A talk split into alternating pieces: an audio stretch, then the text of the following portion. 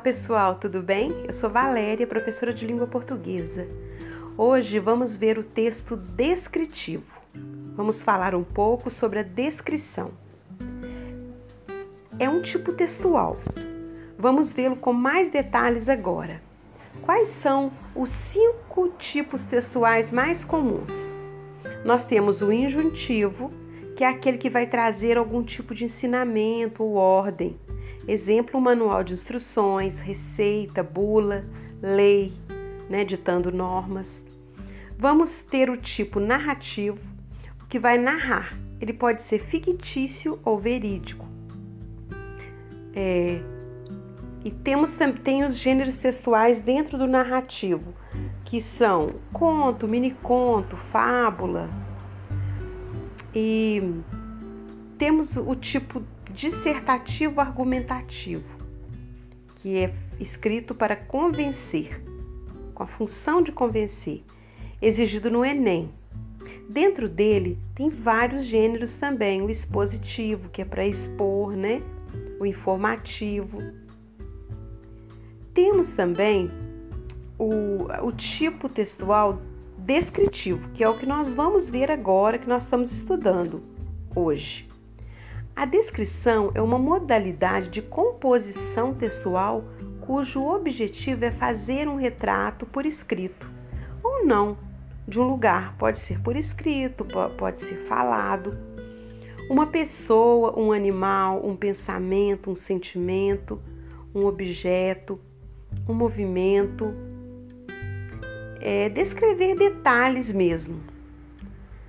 Características principais da descrição. Os recursos formais encontrados são os, os de valor adjetivo. Então, tem adjetivo, locução adjetiva e oração adjetiva, por suas funções caracterizadoras. A descrição objetiva e subjetiva.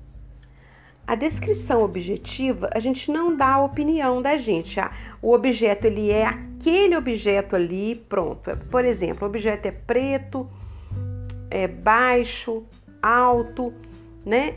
É, é, o, é a característica que ele tem ali, né? E tem, temos a, a descrição subjetiva, que a gente dá uma opinião, né? Dá a opinião da gente né, uma opinião bem particular da gente. Normalmente numa, é, numa enumeração. Tem também a noção temporal e normalmente estática, sem movimento. Não tem a noção de tempo. Normalmente usa-se verbos de ligação para abrir a definição. Por exemplo, a cadeira preta é minha preferida. O é é um verbo de ligação, que é o verbo ser, né? É um verbo de ligação. Os gêneros descritivos mais comuns são manual de instrução, anúncios, propagandas, relatórios, biografia, tutoriais. Os gêneros textuais são, são infinitos. Vamos ver como o gênero descritivo funciona em alguns textos. É, por exemplo, era uma casa, aquele, aquela música, né? Era uma casa muito engraçada, não tinha teto, não tinha nada. Ninguém podia entrar nela, não, porque na casa não tinha chão. Então é uma música descritiva, porque a casa era engraçada, a casa não tinha teto, a casa não tinha nada a casa é, não tinha chão, né? Então está descrevendo a casa, caracterizando a casa dentro da música. Tem a descrição na literatura, né? Em, em obras, sempre dentro de, um, de uma história, de uma narrativa. A gente vai encontrar uma descrição de algum lugar, uma descrição de pessoas, porque a, a, a narração, a narrativa torna-se mais bonita, mais elegante quando ela, ela tem um grande número de descrição. nós vamos encontrar descrição no anúncio, né? Essencialmente, é, por exemplo, o anúncio de um carro, né?